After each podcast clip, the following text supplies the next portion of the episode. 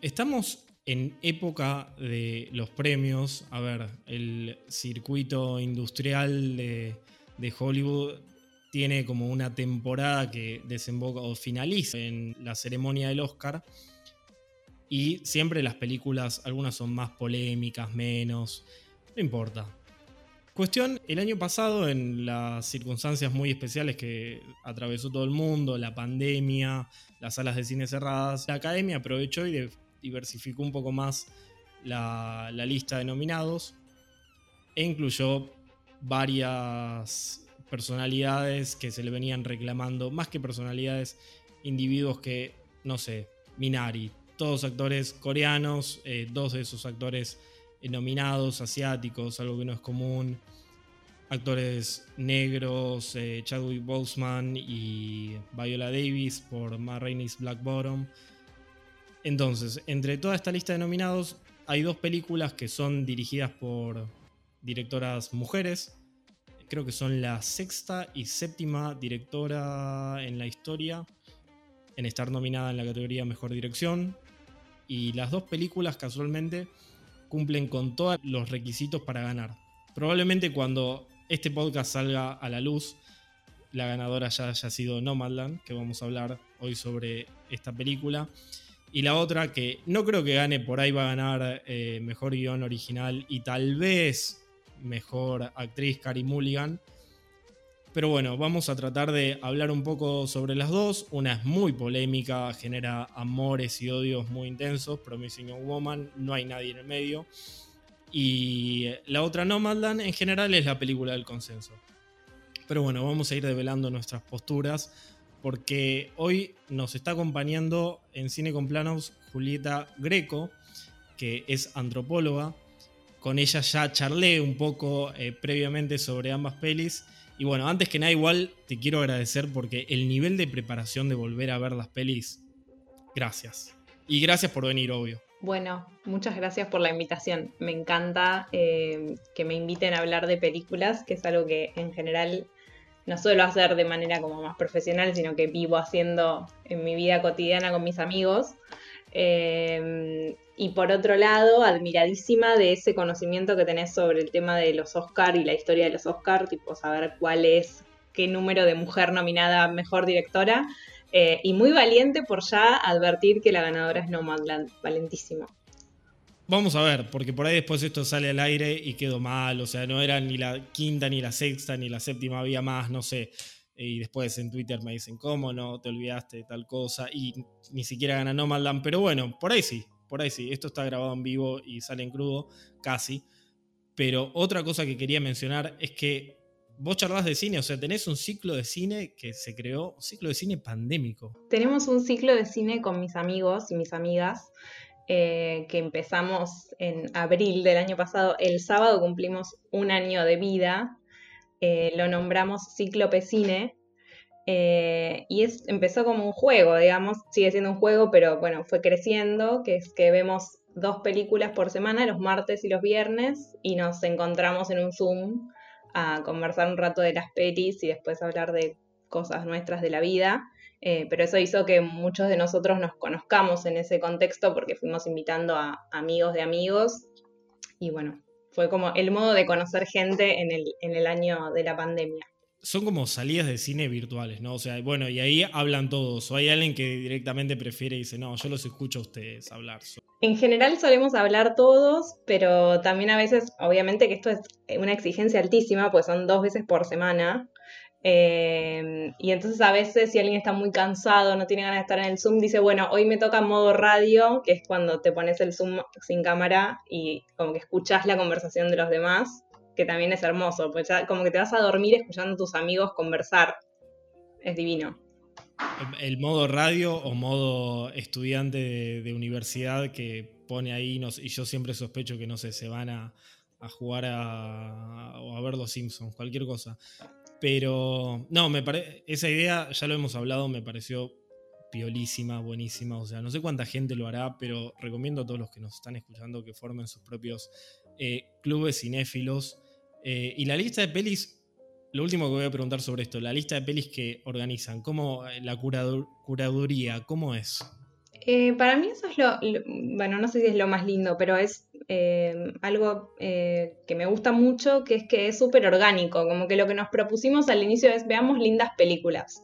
Y las proponemos un poco así como las vamos tirando. En un momento teníamos una lista y en donde íbamos sumando pelis que queríamos ver y entonces las íbamos a buscar ahí, pero después de golpe empezaban a aparecer pelis nuevas y estábamos como más, ansiosos de ver pelis nuevas. Y entonces como que la vamos armando y vamos como viendo la temperatura de, del ciclo y de los compañeros y las compañeras de ver de qué hay ganas. Em, pero es así como muy consensuado todo, nunca votar y esas cosas. Estas dos películas las vimos, las vimos en Ciclo Cine ambas. Uh, son dos películas del ciclo de cine. Sí. Listo. Genial esta introducción para, las dos pelis. Vamos a comenzar por la más polémica. Eh, que yo sé que es una película que a vos te gustó mucho. Yo estoy más, eh, más en el medio, digamos. Hay un montón de cosas que le reconozco y otras que me hacen ruido, pero quiero escuchar las razones por las que a vos en realidad no te gustó Promising Young Woman o como le pusieron acá en Argentina, eh, Hermosa Venganza? Eh, bueno, primero, o sea, eh, la película me parece muy hermosa, tiene cosas visuales muy bellas, hay cosas musicales que me encantan. Como, no, es que, no es que me parece un desastre la película, y además también a favor de la peli es una peli muy llevadera, ¿no? Como que la empezás a ver y, no, no se vuelve densa, no se vuelve aburrida, es entretenida, empezás y terminás em, a favor, digamos. Em, y también, espera, una pregunta, vamos a poder, podemos spoilear y esas cosas. Vamos a asumir que quienes vieron esto eh, ya vieron las películas, o sea, eh, si llegaron hasta acá los siete minutos del programa, eh, los vamos a spoilear. Listo. Ok, sigo entonces. Em, y empiezo por lo bueno, para no ser tan mala. Y también me parece que tiene de bueno la película que de alguna manera em, da cuenta del abuso invisibilizado, digamos, ¿no? Como esta cosa de... O, tiene una buena intención la película, que para mí no está eh, bien llevada adelante, pero hay una buena intención, que es de alguna manera eh, desarmar la idea del monstruo, ¿no? Como del violador monstruoso. Y aparece esta idea de que, de que eh, no existe, no es, no, es, un enfermo, sino esta idea muy conocida dentro de los feminismos que es, son los hijos sanos del patriarcado, ¿no? Son el pibe que se casa con tu amiga. Como esa es como la, la, buena intención de la película, que, pero que para mí falla, digamos, ¿no? Como que se vuelve algo demasiado burdo. Em, y al mismo tiempo me parece que es una película que tiene eh, un problema muy grande con las oposiciones que plantea. O sea, es una película sin grises, en esto que vos también decís como en qué, en qué lugar deja el público, que decís la gente la ama o la odia. Porque la propia película me parece que está planteada en esos términos, ¿no? Como aparece muy claramente la distinción entre quiénes son los buenos y quiénes son los malos, entre quiénes son las víctimas y los victimarios, quiénes son los, los que triunfan y los que fracasan. Vos sabés que yo lo veo muy parecido esta parte a lo que vos estás argumentando, que es una película que no deliberadamente no trabaja desde los grises, eh, en contraposición a Nomadland, pero después voy a, vamos a ir a esa.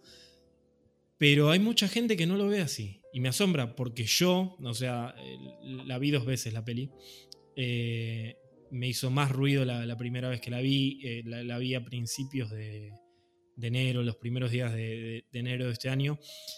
Y cuando la vi, lo primero dije, esta no es la típica película. Ya se venía rumoreando que podía estar nominada al Oscar, pero dije, no es la típica película que lo nominan. Después cambié de opinión y dije, bueno, sí.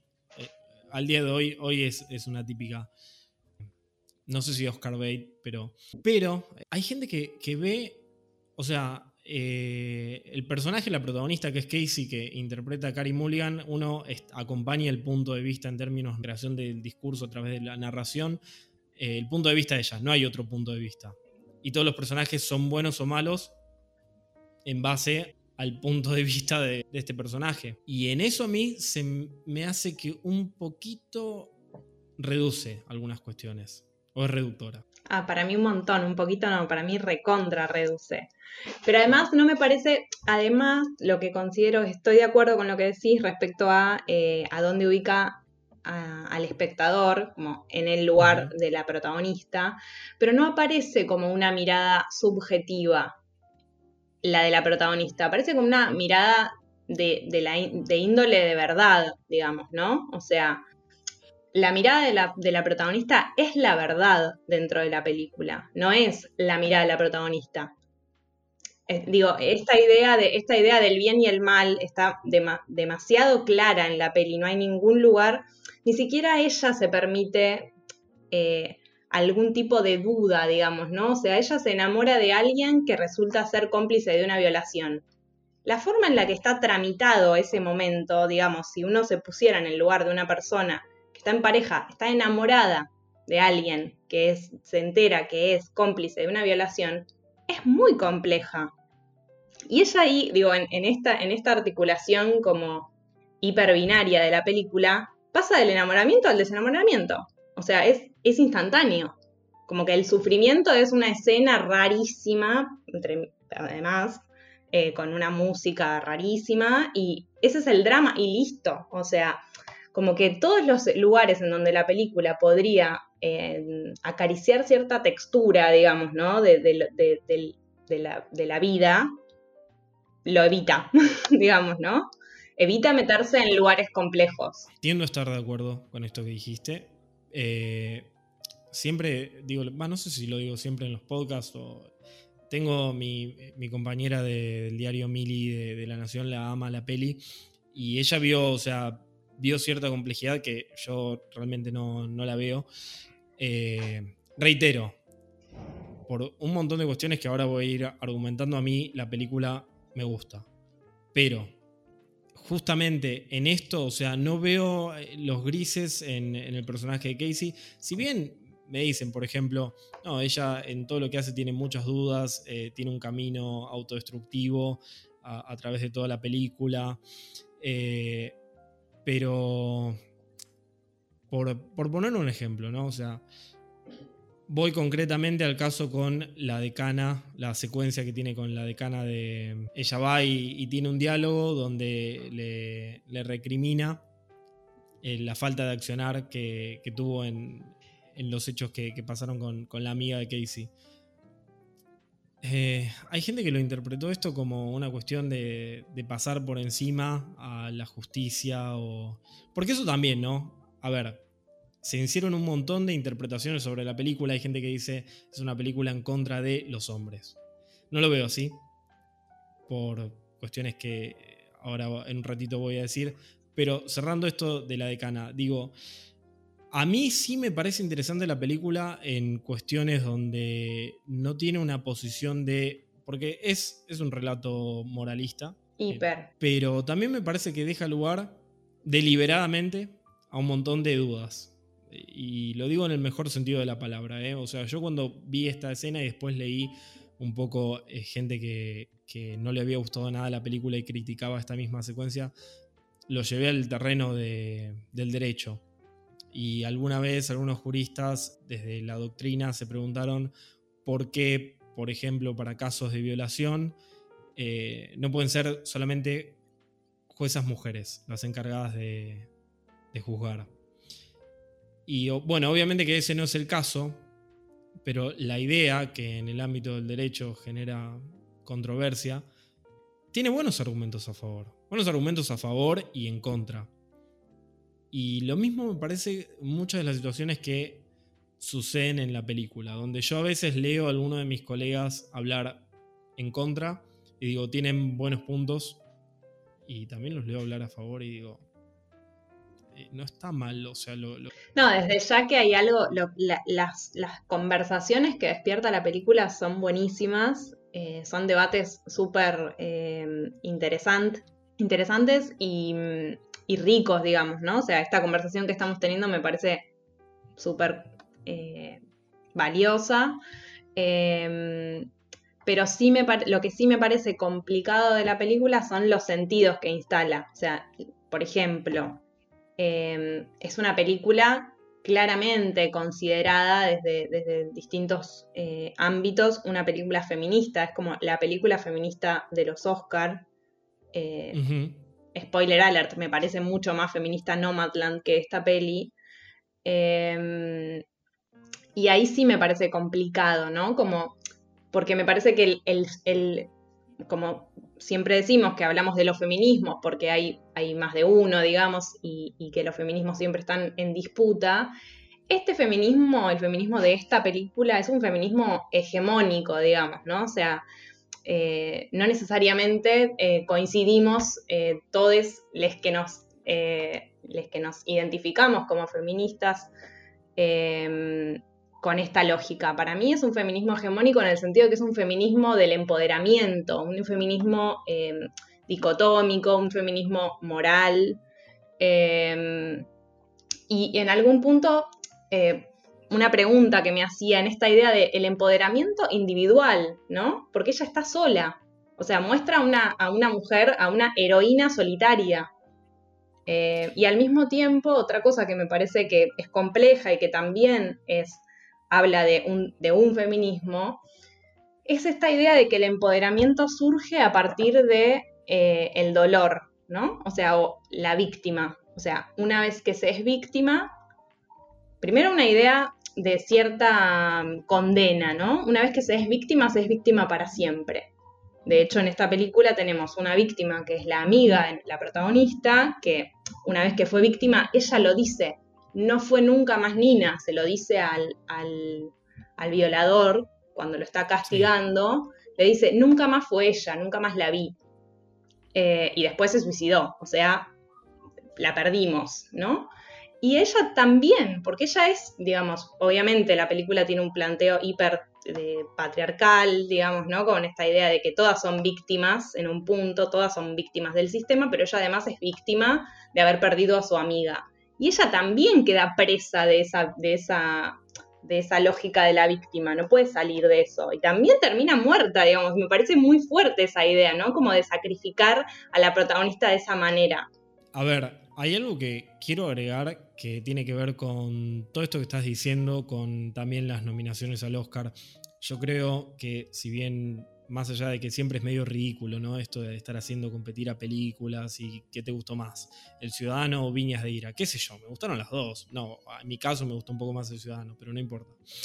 Eh, pero Hollywood, contrario a lo que se suele pensar, no es ni inocente ni tonto y sabe eh, qué películas elegir, eh, nominar, y cuáles van por una línea discursiva que, pueden cooptar. Por eso al principio también decía que en una primera instancia no la vi como una película de Oscar y después dije, bueno, todos los que son movimientos sociales o más todavía, Hollywood tiende a banalizar un montón de cuestiones políticas eh, contemporáneas yo creo que con algunas películas se encuentran las herramientas para convertirlas en espectáculo, ¿no? En vez de politizar el arte, creo que hacen de, la política un espectáculo. Y un poco me parece que sucede también con, esto de, estar diciendo, bueno, Ma Black Bottom o Promising Young Woman o Nomadland son nominadas por como si tuviera que existir una cierta cuota de, representación.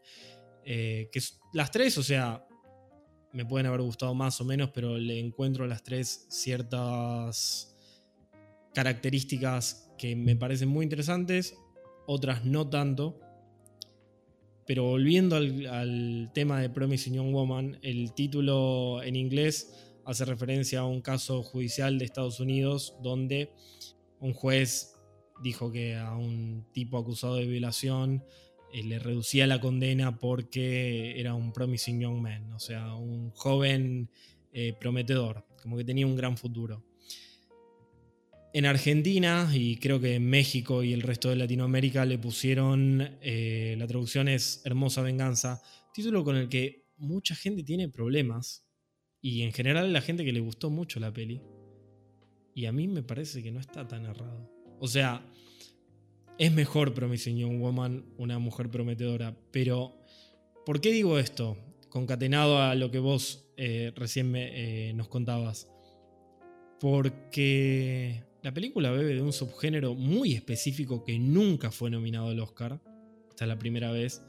Primero es el, eh, se ubica en las películas de venganza. Qué sé yo, Charles Bronson en El Vengador Anónimo, que creo que violan y asesinan a la, familia y él sale por las calles de Nueva York eh, haciendo justicia por mano propia, eh, entre comillas. pero bueno, eso disparó como un montón de secuelas secuelas no oficiales, de todo. Y dentro de ese subgénero de la venganza hay uno todavía más específico, que es el de la venganza femenina, que es el de protagonistas, mujeres, que se van a vengar de hombres en todos los casos o en la mayoría de los casos que yo he visto, voy a decir 90% y creo que me quedo corto, es por violaciones. Desde... Salvo que las películas no sean deliberadamente específicas en ese sentido, pero hay un montón. Las que voy a nombrar ahora creo que son las excepciones, pero eh, Faster Pussycat Kill Kill, que es una peli del 65, si no me equivoco, de Russ Meyer, de tres mujeres que van por el desierto eh, ajusticiando hombres libidinosos, es puro exploitation, ¿no? O sea, este cine medio trayero que la academia nunca iba a nominar, qué sé yo, las películas de Tarantino, Kill Bill, Kill Bill 1, 2 eh, también podrían encasillarse, se pueden encasillar ahí también. A prueba de muerte también de Tarantino, incluso Bastardo sin Gloria, con Joyanna ahí vengándose de, los nazis. Em, y esta es la primera que llega en esa categoría, o sea, incluso cómo está narrada. Vos antes mencionabas el tema de los colores eh, la edición eh, de sonido, la mezcla de sonido, la elección de, temas musicales y todo eso. Es como si fuera estas eh, chick flicks. Es deliberado todo eso. Pero me gusta mucho. Ah, en ese sentido, me empezó a gustar mucho más cuando la empecé a hablar y la segunda vez que la vi. Cómo trabaja en términos de puesta en escena me parece una película muy inteligente. O sea, todo lo que está generando estos amores y odios y las cosas incluso que creo que son buscadas, son deliberadas. No, fue, no me parece como, descuidada eh, Emerald Fanel en la construcción de esta película y que, no sé, salió lo que salió, no. Creo que todo estuvo bastante calculado y en eso se lo rescato. A mí me pasa un poco que eh, la forma que tengo de mirar las películas en la mayoría de las veces es una forma muy intuitiva porque eh, no es algo de lo que sepa. En este caso se mezcla un poco de lo intuitivo con algunas cosas que sé o algunas cosas que estudié, pero que no tienen que ver con el cine, sino con la teoría de género, etc.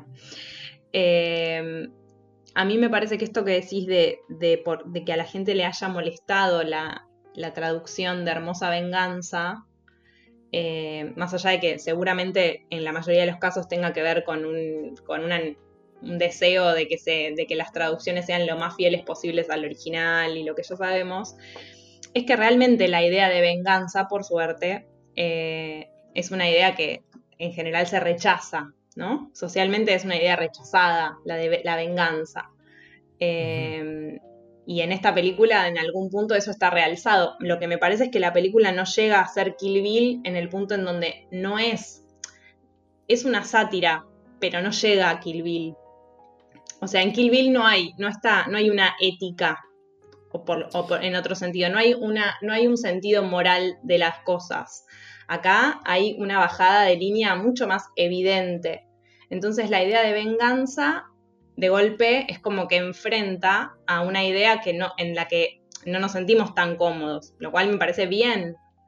Eh, pero evidentemente la película tiene algo que de nuevo me parece muy problemático y está eh, perfectamente como encarnado en la escena en la, que, en la que el único varón arrepentido le pide perdón a la protagonista, le pide perdón, le dice no puedo dormir. Y ella le dice un abogado, y ella le toca en la espalda a los, como una sacerdotisa y le dice, yo te perdono, anda a dormir. O sea, es una, lógica, evidentemente, del castigo y, la, y el perdón, ¿no? O sea, por eso digo que lo que, lo que resulta complejo de la película es em, a, nivel, a nivel sentidos sociales que la película produce, ¿no? O sea, la película en sí es una película y, listo. Con lo, con lo, que yo puedo, con lo que yo puedo jugar o pensar es, bueno, ¿qué sentidos sociales se están produciendo con esta película? Y la idea de un, de un feminismo muy punitivo, muy de la idea de mujeres que ponen a prueba, porque ella hace eso, ella está poniendo a prueba, no solo a los varones, ella está poniendo a prueba. Pone a prueba a los varones, pero también a las mujeres. Pone a prueba a la decana, pone a prueba a la compañera de colegio. En una lógica que lo que yo me pregunto es, ¿qué lugar tiene esa mujer? Ella nunca es el centro. Ella nunca es el centro de esa vida. Ella siempre está de costado. En el centro siempre está el otro. ¿No? Eh, sí, mira, varias cosas sobre esto que dijiste. O sea, primero que, incluso desde el, términos, en términos de puesta en escena está trabajado. Eh, hay un plano, un plano eh, medio de, Casey en el lugar este donde, donde trabaja, que está como si tuviera un aura, no, sé, como alrededor de la cabeza, que en realidad es algo que, una decoración que está, pero como si fuera una santa. Mm. Eh, entonces digo, desde ese punto también la, película me parece muy consciente, incluso lo que vos decías de Kill Bill, eh, en Kill Bill volumen 2 hay un diálogo que ejemplifica lo que estabas eh, diciendo, que es que el personaje de Michael, Michael Madsen, el hermano de Bill, dice algo como, bueno, esta mujer merece su venganza y nosotros merecemos, nosotros nos merecemos morir, pero ella también. Y me parece que en esa frase, en ese diálogo que, está como un diálogo más en la película, se condensa todo este problema de vengarse. No, es un camino eh, tan blanco o negro, ¿no? No, es que me parece que ahí hay algo que, Tarantino me parece que, que, nunca se pregunta y para mí eso vuelve más potente al cine, que es cómo deben ser las cosas. O sea, la pregunta de cómo deberían ser las cosas para mí no es una pregunta válida para contar una historia. Si vos me vas a contar una historia de antemano diciéndome cómo debería ser el mundo, es demasiado limitado, o sea, es un, tipo de narrativa que obtura demasiados sentidos, o sea, no me dejas imaginar a mí, me decís cómo debería ser. Me parece que ese es el problema de esta película.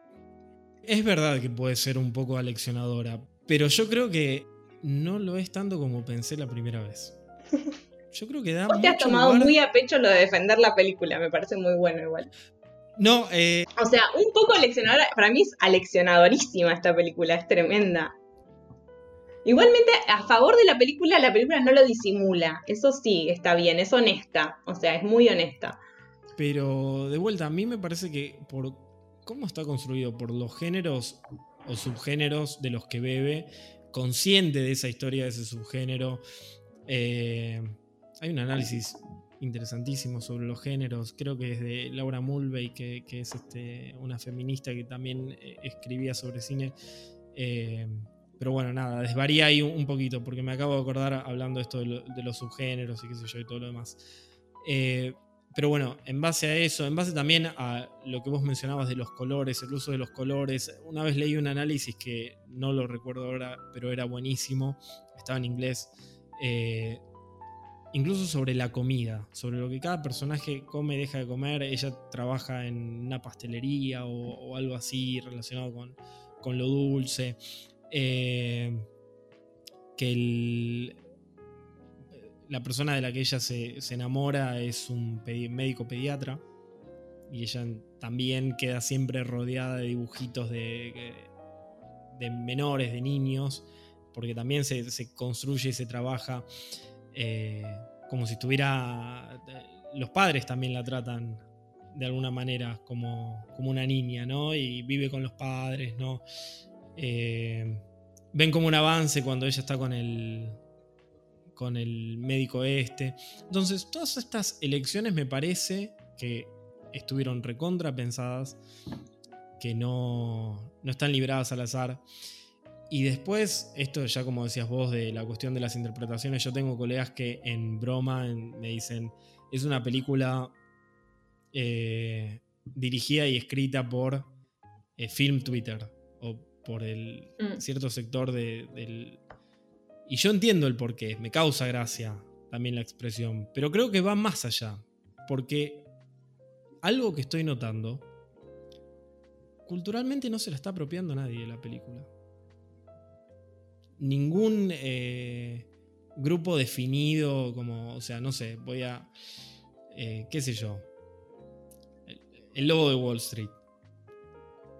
Eh, Hay ciertos grupos, ciertas personas que casi que se apropiaron de esa película, como sucedió también con el Club de la Pelea, no sé, Joker, lo, lo que sea. Y a mí me parece que con esta no pasa. Y me parece positivo que genere tantas opiniones encontradas, o sea, eh, muy, muy disímiles. O sea, yo estuve charlando con eh, Mili una vez, me, me dijo eh, de conversar sobre, sobre esta peli y pensamos que iba a ser una horita o menos y estuvimos dos horas hablando de Promising Young Woman y al final de las dos horas yo estaba como casi convencido, che, tiene un montón de cosas eh, que le rescato. Ella, por ejemplo, me preguntaba y me decía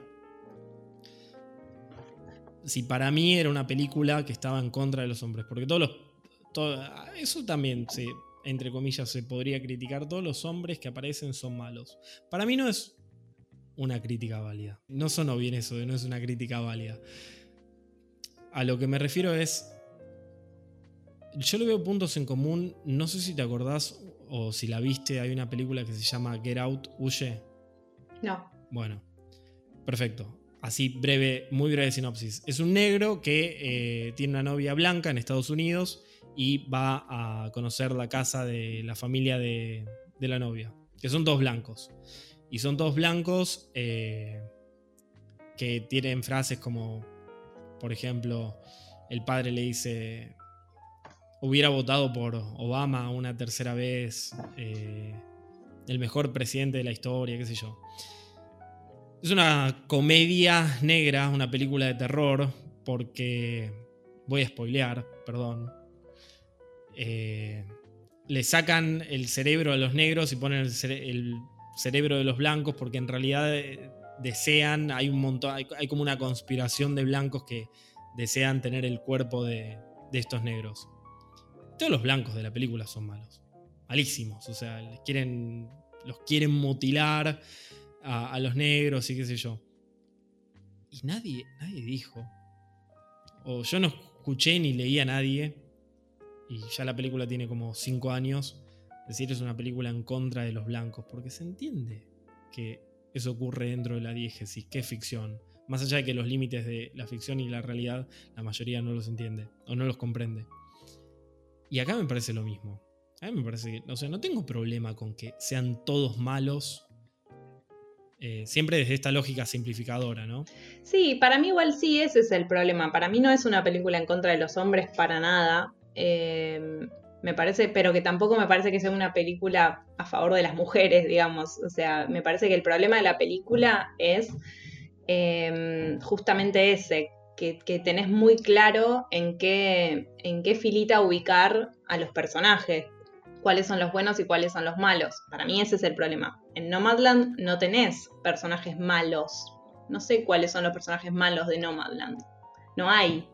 Tampoco hay personajes buenos. O sea, hay personajes como la vida, digamos, ¿no? Como, como con complejidades. Eh, a mí eso es lo que, no me, lo que no me conmueve de esta película y lo que políticamente me parece complicado de esta película.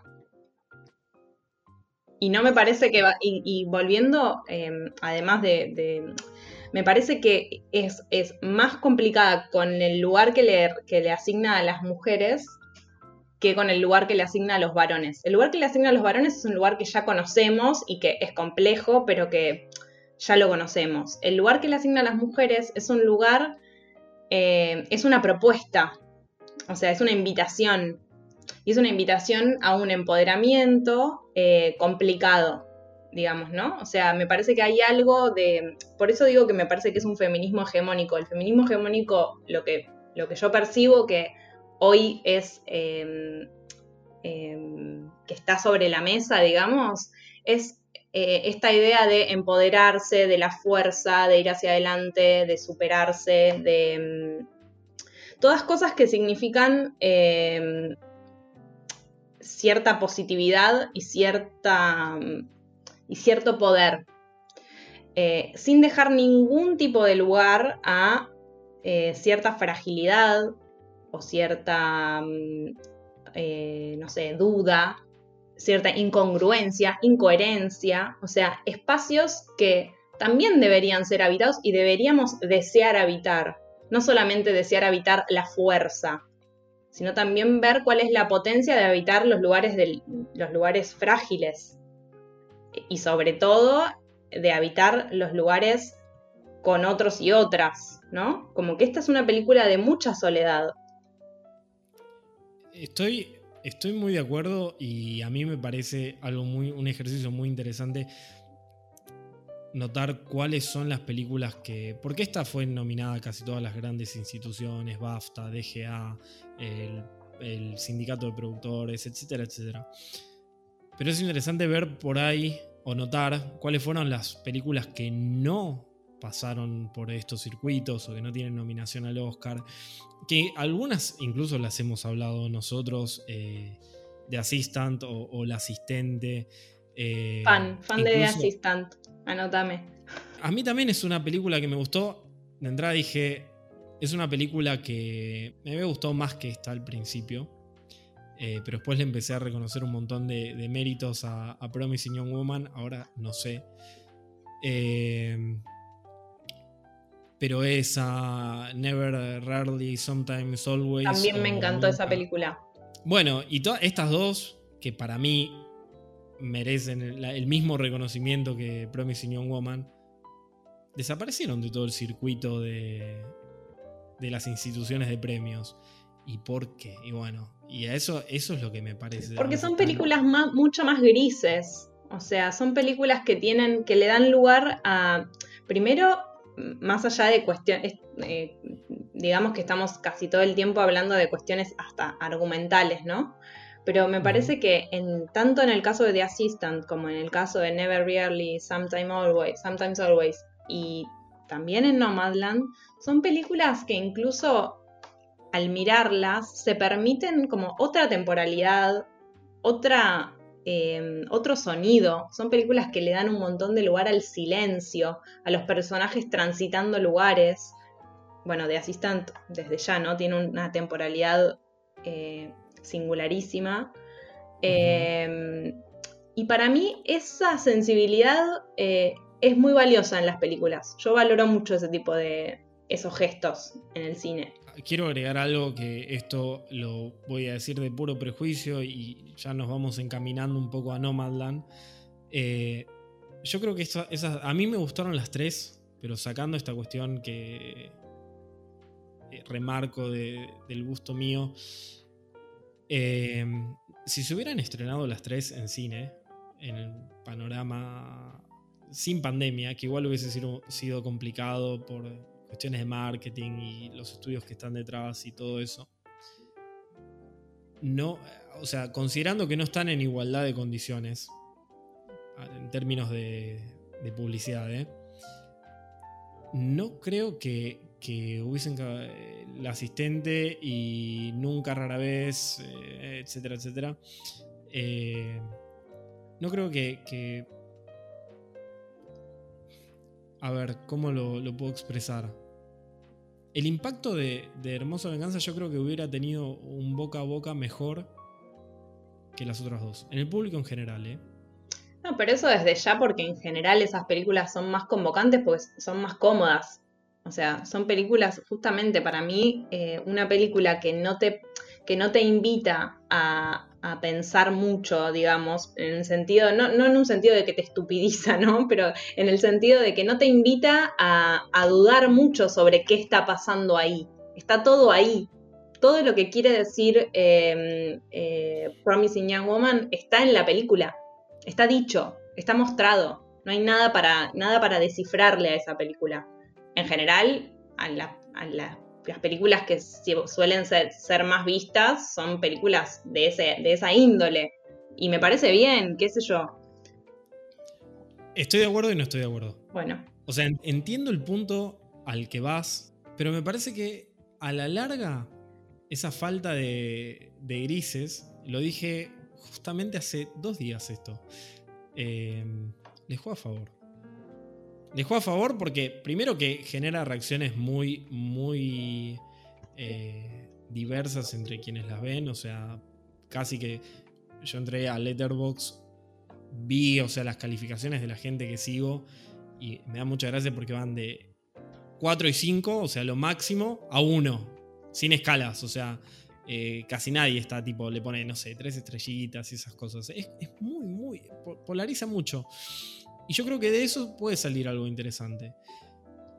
Pero me pasó lo opuesto con Nomadland. Nomadland me gustó mucho la primera vez que la vi. Más la pensé y dije, deliberadamente gris en ciertos aspectos que me hacen ruido, o no sé si es gris, ahora lo, vamos a charlar. Y dije, mmm, no es una película inocente para nada, no es una película descuidada en, términos de, puesta en escena, montaje, de diálogos, todo. Pero voy a comenzar por lo que más ruido me, hace de la película.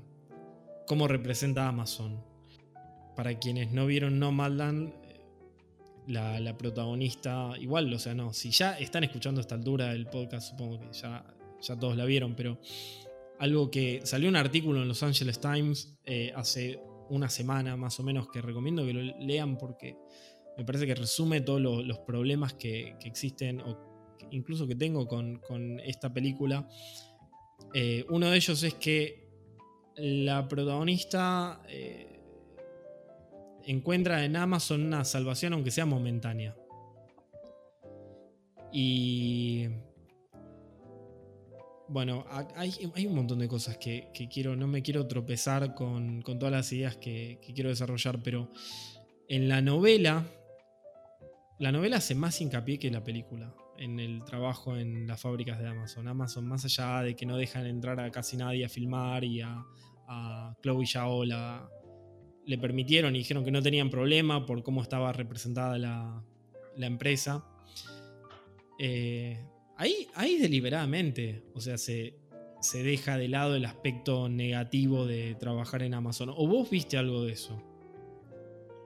Yo no presté tanta atención a lo de Amazon. Vi que mucha gente problematizaba ese tema y, yo no lo, no le, presté nada de atención. O sea, estaba totalmente tomada por lo que le estaba pasando al personaje.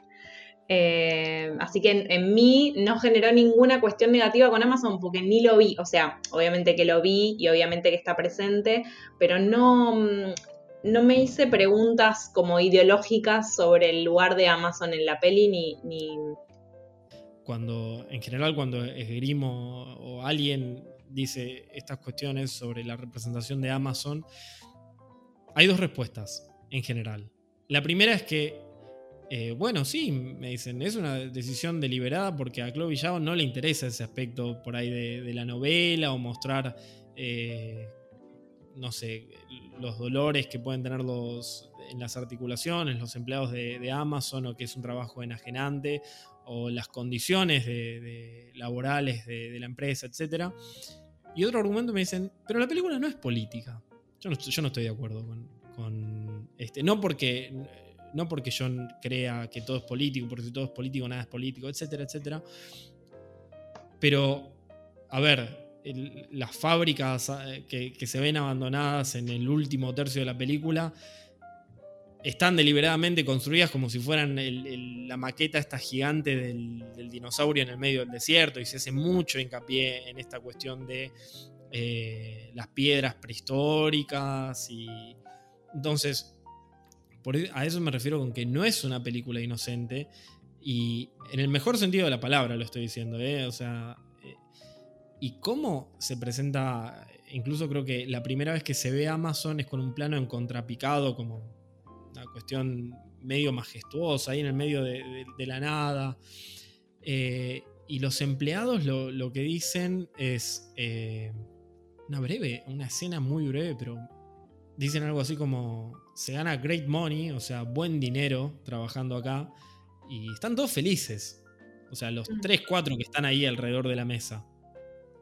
Y muchos al principio, cuando se empezaban a, a notar estas cuestiones, decían, eh, no, nada que ver, eh, Chloe Zhao no, no está eh, defendiendo a Amazon ni nada, eh, no, no- no está construyendo un punto de vista que, que favorezca a la empresa y qué sé yo. Y después ella en una entrevista se lo preguntaron, no me acuerdo si fue en Variety o Hollywood Reporter, y ella dijo, eh, a ver, yo no creo que... No, dijo así, dijo, creer que Amazon es el mal, eh, es el mal y que erradicándolo se van a solucionar un montón de problemas, es una visión simplista o simplificadora. Y dijo, agregó algo como, es mejor que ganen 15 dólares eh, la hora a que no ganen nada. Bueno, esa aclaración no es muy feliz, pero sí me parece valioso lo anterior en el sentido de eh, que me parece que Amazon está ahí como una pieza más de un escenario mayor, ¿no? O sea, que hay algo de todas esas personas que fueron de alguna manera empujadas a un, a un lugar, ¿no? Como a un lugar que parece como un margen. Y me parece que eso está claro, que hay, que hay algo de, de- una desposesión que plantea la película. eh, en donde Amazon me parece que es como algo más del paisaje, que sí me parece, ah, para mí sí es político eso, digamos, es, es un, es, una, es un posicionamiento de la película, eh, pero que está como pincelado, digamos, no está dicho, me parece que aparece, que está ahí para que uno se haga esas preguntas o saque esas conclusiones, pero la película no dice Amazon es esto. Para mí eso es valioso de la película.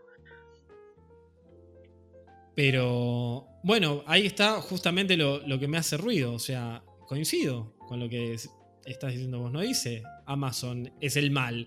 Y mirá que yo un montón de Es veces. que, yo, es que para mí acá me parece que lo que nos diferencia es que vos querés que la película te diga quién es el mal y yo no. O sea, yo no quiero que me diga Amazon es el mal. Estoy intentado, para. eh, ahí está. Vuelvo a entrar en personaje. Eh, no, bueno. Lo que yo iba a decir justo, justo antes de.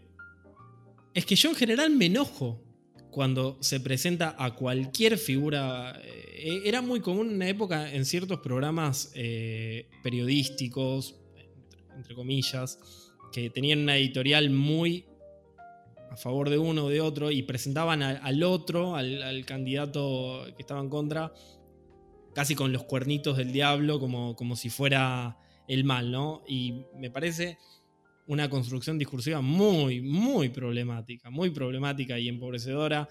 Yo no, no, no quiero y no tampoco eh, estoy buscando eso en todas las películas, pero en este caso sí me parece problemático. En el caso de Amazon, más por el contexto a ver, esto va a quedar anecdótico, va a quedar eh, queda y la derrota de Bernie Sanders en Alabama para que se sindicalicen los trabajadores de Amazon.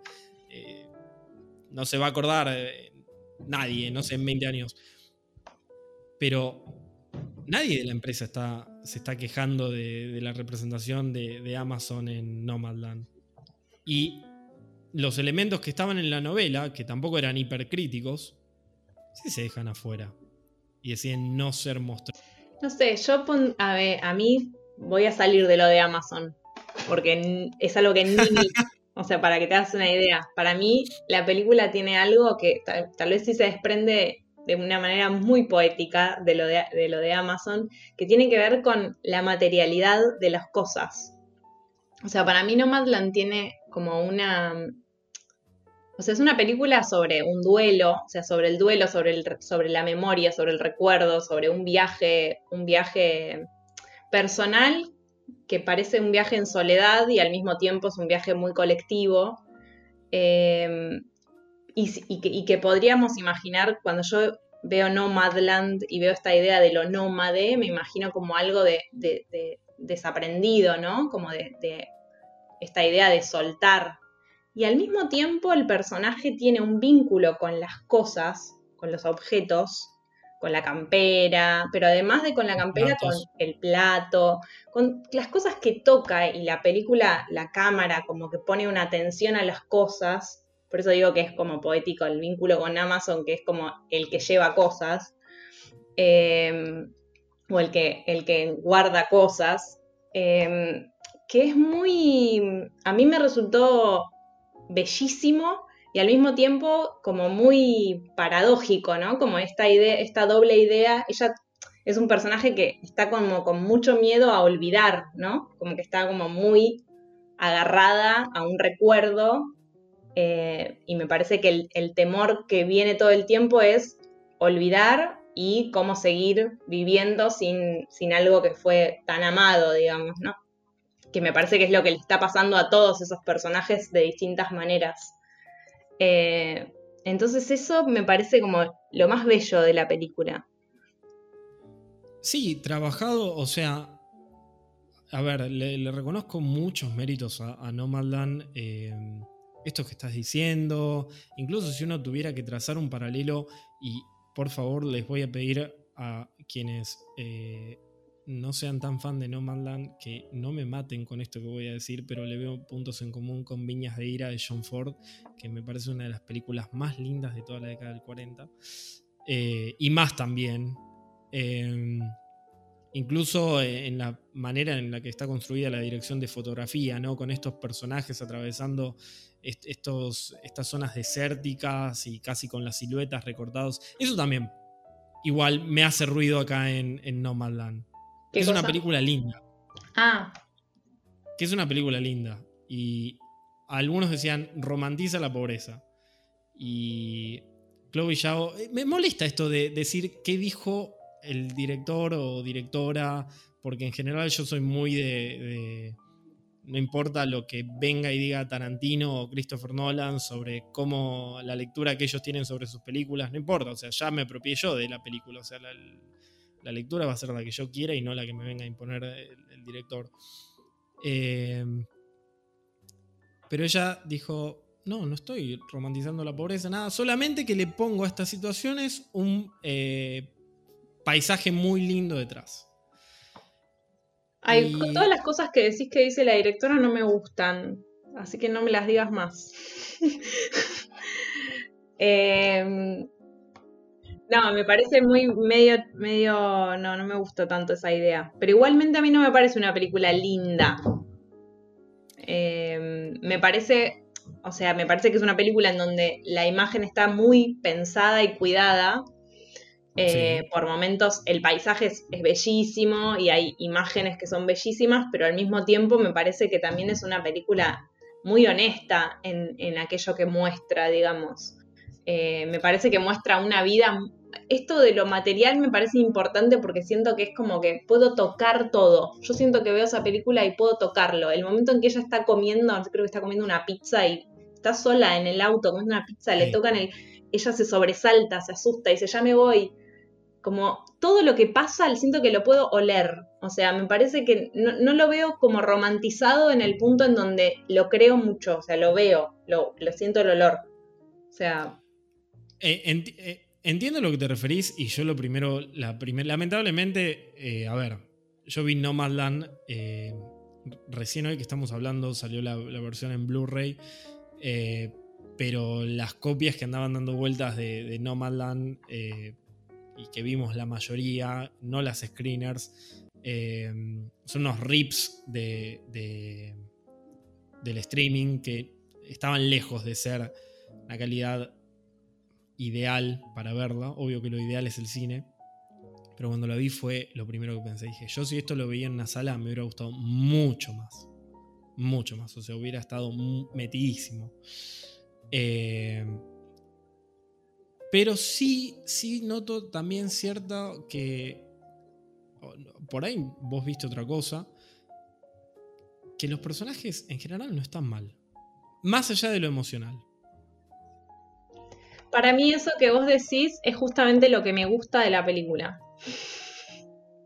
Que no estén, que no haya caído en el lugar de eh, común de pobres, todos. Eh, Siento que es una película claramente sobre el dolor en donde casi nadie llora. O sea, es, o sea, es como una película sobre la tristeza en donde eso queda clarísimo. Digo, no, a nadie, yo, yo, ahora la, primera, esto totalmente personal esto, pero la primera vez que la vi, la vi con mi papá y yo casi nunca lloro si está mi papá. Entonces, seguro la vi, mi papá seguramente se había quedado dormido, pero igual como que la vi con su presencia y me cuesta mucho llorar con películas si él está. Entonces seguro la vi con cierta tensión. Hoy la vi sola y lloré casi toda la peli. O sea, como me parece que la película evidentemente es una película triste. Es triste la película. Pero no, no, no necesita, para contarte que la película es triste, que lo que está pasando es doloroso, no necesita apelar a lugares como hipercomunes, ¿no? O sea, incluso en esos instantes en donde los personajes que están, por un lado, en, en la miseria y por otro lado, encontrando algo de belleza en eso. Pero se nota que son los propios personajes los que están haciendo de eso algo luminoso. Em, mm, igual logra conmoverte, digamos, ¿no? Como mm, para mí eso de, de la película es súper valioso. O sea, es como un duelo, pero aparece como esa luz. Sí, a mí, o sea, me hubiera encantado eh, que me pasara lo mismo viendo Nomadland, eh, porque incluso hace unos días un grupo de gente me comentaba que también los había emocionado y que les había llegado de, un lado sin, golpes bajos, sin por ahí mostrar al, al, nómade, que es un término que también me hace ruido. Eh, no sé, como por ahí los, describe el libro, como personas que están con enfermedades y sucias y eh, un montón de cosas. La, mayoría de, los nómades a mí no me dio la sensación de, ni de esta sociedad, ni de, creo que todo deliberado, no, no, es, no lo veo como un error de eh, presentación de, los personajes. Eh, y tal vez por, e, tal vez por eso fue que me sacó. A ver, no me parece que sea una película que romantiza la pobreza, que siempre cuando eh, se, se representa cierta pobreza en. Más que nada en las películas de Hollywood se tiende a caer en un montón de lugares comunes, más allá, guste o no. Me acuerdo que había pasado lo mismo y se había hablado muchísimo de eso en el 2008 con Slamdog Millionaire, que es una película que por ahí tiene más puntos en común con Promising Young Woman que con Nomadland, eh, por cómo está construida, por el montaje, por eh, la utilización de la mezcla de sonido y la musiquita y los colores y la bajada de línea mucho más explícita, eh, que hasta está puesta en diálogos, ¿no? O sea, como en las dos películas. Y en Nomadland sí, o sea, le reconozco que hay una búsqueda más poética, si se quiere. Más sutil. Pero bueno, dentro de esa. Dentro de eso yo tengo ciertas. ciertas cosas que me hacen ruido. Pero en general suele ser una de las que más. más entusiasmo está despertando. Yo creo que va a ganar. No sé si vos pudiste ver todas. No, tampoco lo intenté igual. No intentaste verlas. ¿Cuáles viste? Ni siquiera sé cuáles vi. Mira, vi, es que yo, porque vi, por ejemplo, vi Drag o Another Round. Ah, está ahora de mejores películas, creo que está en, idioma extranjero. No sé, estuve cero aplicada, cero aplicada. está en, película internacional, sí. Eh, esta película con Matt Mikkelsen que me encantó, de Thomas Winterberg. Bueno, está fan total de esa. Em, no, no sé, no sé cuáles vi, porque no sé cuáles están. Está The Father, eh, Nomadland, eh, Promising Young Woman, eh, Minari. Eh, Minari a mí me encantó y me parece una película casi lo opuesto a Nomadland, pero bueno. Ay, a mí me gustó Minari, la vi, y, pero me, pareció bellísima, pero no mucho más. A mí, a mí por... Eh, incluso las cosas que se le critican a, Minari no, no, me, no, las comparto. Esto que es una historia de, estos estadounidenses coreanos que están tratando de cultivar en plena, pleno gobierno de Ronald Reagan. Y no sé, y hasta el veterano de la guerra de, Corea los trata bien. Eh, no, me pareció eh, un error o esta cuestión de. No, me pareció que muy, muy inteligente la construcción de la peli. Incluso me parece que va en sentido contrario a Nomadland con esta idea de echar raíces. No de, de despojarse de lo material y de seguir en el viaje eh, e ir conociendo a todos estos personajes, sino de, bueno, o sea, eh, hay un montón de cosas que Minari no, no, esto no se va a convertir en un podcast sobre Minari, eh, estoy hablando en relación a Nomadland. Eh, es un trabajo terrible en todos los sentidos de la palabra. Eh, tratar de hacer que crezca algo. O sea, yo las plantitas que tengo, un poco de sol o un poco de viento de más y se deprimen todas. Eh, bueno, pero es un desafío y no, en ningún momento de la película me parece que lo suavice todo eso. Es más, al contrario. Por incluso por la misma dinámica familiar, me parece que cada vez deja más en claro y llevar adelante un negocio en base a eso que es complicadísimo. Eh, pero bueno, estaba esa, eh, The Fire ya la nombré, Promising Young Woman, Mank, eh, ¿qué otra más? No sé si habla mal de mi memoria o mal de las ocho nominadas. Seguro de las películas. No, bueno, mira, creo que solamente vi Mank, Minari, Promising Young Woman y Nomadland de estas pelis. Eh, a, mí, a mí me encantó este, esta que mencionaste, la recomendamos a todos. Eh, Another, Round. Que está nominado Thomas Winterberg, que es el director de La Celebración, una película filmada bajo el Dogma 95. Eh, y a mí me parece muy gracioso que esté nominado junto a Emerald Fennell, porque si uno hace el ejercicio de ver eh, la celebración, esta película creo que es del 88. Eh, y la compara con Promising Young Woman, sale un, ejercicio interesantísimo. Eh, pero bueno, en general igual ningún... Ah, Judas and the Black Messiah o Judas y el Mesías Negro, que me gustó mucho también. Bueno, Mank, estoy entre las dos personas en todo el mundo que les gustó mucho. y Ah, el juicio de los siete de Chicago. Ah, esa también la vi. Esa es la que menos me entusiasma de todas. Esa es como el, el sumum de. hay un montón de cosas que le reconozco. Eh, ninguna de las ocho me disgustó, pero me parece que ejemplifica esto de buenos contra malos. Y de. Eh, hippies, no solamente buenos, sino Sasha Baron Cohen muy limpito, muy estilizado, el, hippie Hollywood. Para mí es la película efectiva, es como la fórmula de hacer una película efectiva es esa peli.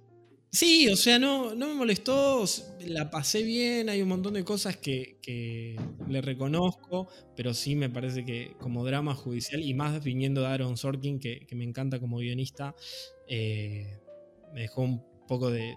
me dejó sabor a poco. Eh, y Another Round la amo, la amo este, con la cita de Kierkegaard. Eh, no, me parece buenísimo. Pero bueno, en definitiva, sobre Promising Young Woman y Nomadland, nuestras posiciones, ¿cambiaron, no cambiaron? ¿Te gusta más, menos Promising Young Woman? La, viste dos veces. Sí, no, es que siempre la segunda vez es como bueno, a ver, porque además la volví a ver después de escuchar muchas opiniones buenas en general de la película de personas que admiro, no solo respeto, admiro mucho. Eh, entonces dije, bueno, voy a volver a verla a ver si ahora em, cambio de opinión. La verdad, no. No es una película que me guste, para nada. Esta conversación tampoco me hizo cambiar de opinión, lo lamento. Yo siempre digo que nunca trato de hacer cambiar de opinión a nadie. O sea, lo que a mí me, me pasa con Mank todo el tiempo. Me gusta mucho esa película, cada vez más. Y hay un montón de cosas que me gustan y no trato de convencer a nadie de que le gusten. Y el 80% de la gente que me dijo eh, que vio Mank me dice, los 20 minutos la saqué o me quedé dormido o me fui a hacer otra cosa. Yo Mank la vi, de Eh, hecho también fue una película de Cíclope Cine que vimos en Cíclope. Oh, Casi todas y estas vimos en Cíclope, Minari también. Eh, a mí me gustó mucho, pero me quedé afuera. Esa sensación de que hay muchas cosas de la película de las que me quedo afuera y no me molesta igual. Me en general me gusta que las películas como que me pidan, me pidan saber cosas y si no las sé, como ir a buscarlas. Me faltó volver a verla después de más o menos rastrear a qué cosas estaba haciendo referencia. Eh, sí. pero no, no, no, no padecí para nada la película. Me gustó. Y en general en el ciclo gustó. eh. Gustó, mira, gustó más que Promising Young Woman, así te lo voy a decir. Ok, ok. Banco porque Mank eh, fue una de mis favoritas. O sea, entiendo igual por todas las cosas que la mayoría me dice no duró 20 minutos. No solamente por la falta de que no, no te sirve en bandeja, digamos, lo, lo que está pasando.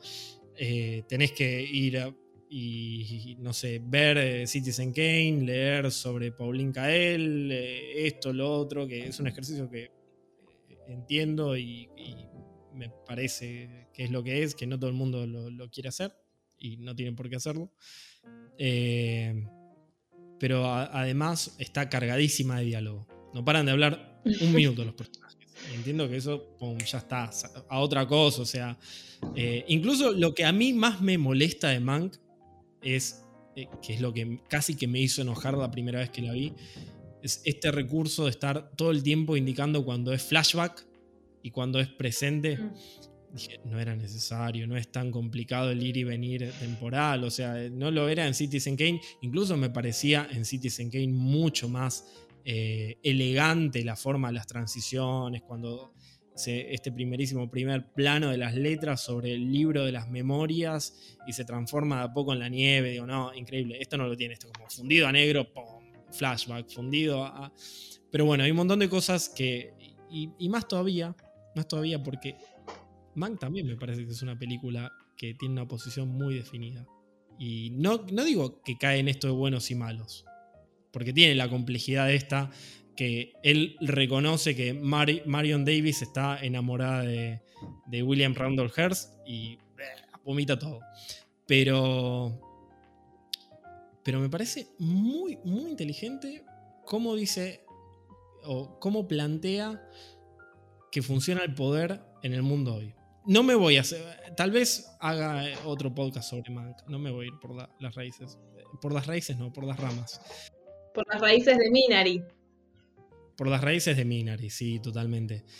Eh, bueno, y Nomadland, la verdad es que a mí igual me gustaron las dos películas. Al principio me gustaba más Nomadland que Promising Young Woman. Hoy en día es al revés. Hoy en día me gusta más Promising Young Woman y me quedé igual con muchas ganas de ver Nomadland en el cine. Muchas ganas. La- dije no cuando eh, cancelaron el estreno por, por la pandemia y espero que se pueda estrenar. Lo mismo que eh, Minari y. eh, Y lo mismo que. Retrato de una mujer en llamas, digámoslo una vez más. Amo Retrato de una mujer en llamas, peliculón. Se los recomiendo que la vean. A vos te gustó también. Soy fan. A mí me hacen mucho bullying porque soy un poco insistente con esa película. Mis amigos me cargan por eso. Pero hubiera ido de nuevo a verla al cine. La vi milagrosamente en Mar del Plata en el cine. eh, pero hubiera ido a llevar amigos para que Yo la la vi vean. En el Festival de Mar del Plata, en la última función que me, me acuerdo que fue un lunes a las 7 de la tarde. Yo la vi la Eh, misma función. Bueno, la vimos en la misma función, pero yo la vi en el pasillo. O sea, porque estaba llena la sala. Algo que por protocolo hoy no, no, no podría pasar. No podría pasar que esté llena la sala y hoy tampoco podría pasar que eh, dejen. No podía pasar en esa época tampoco, que dejen estar a alguien en el pasillo. Pero bueno, eh, yo no sé, dije, por favor, quiero ver esta película. Y menos mal que me dejaron verla. Agradezco muchísimo, muchísimo a la gente del Festival de Mar del Plata. Eh, bien, para finalizar, yo siempre les pido a los invitados que recomienden eh, tres películas que les hayan gustado mucho, de cualquier época. Tenés libertad total. O sea, puedes elegir clásicos de toda la vida, eh, tus películas favoritas por el motivo que sea. que hayas visto hace poco y te hayan gustado sin que, wow, te enloquezcan, lo que sea. No, voy a. Mm, no voy a decir, no voy a decir retrato de una mujer en llamas, porque ya la dije. Eh, voy a decir películas que vimos en Cíclope, que me gustaron mucho.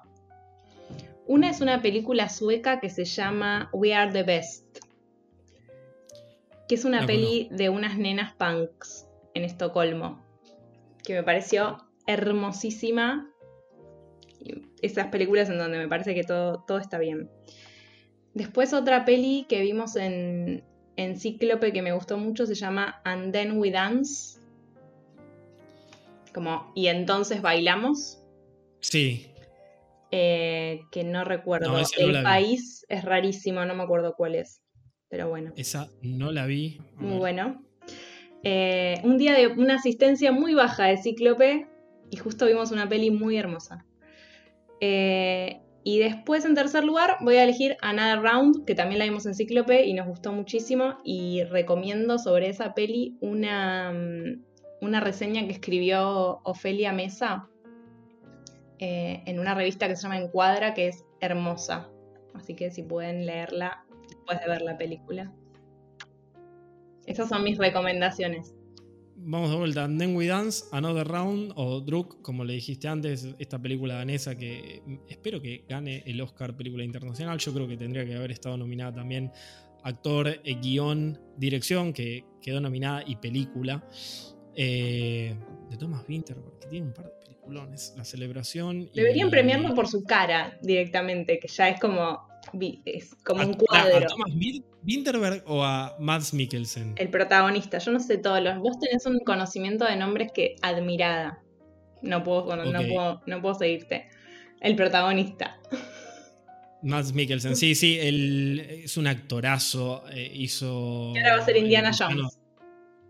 Eh, va a estar en Indiana Jones. Eh, fue el villano de Casino Royale. Eh, pero también hizo una película con Thomas Winterberg, el director danés, que es buenísima, que se llama La Cacería. Tipo. Peliculón, peliculón. Bueno, esa me la anoto yo.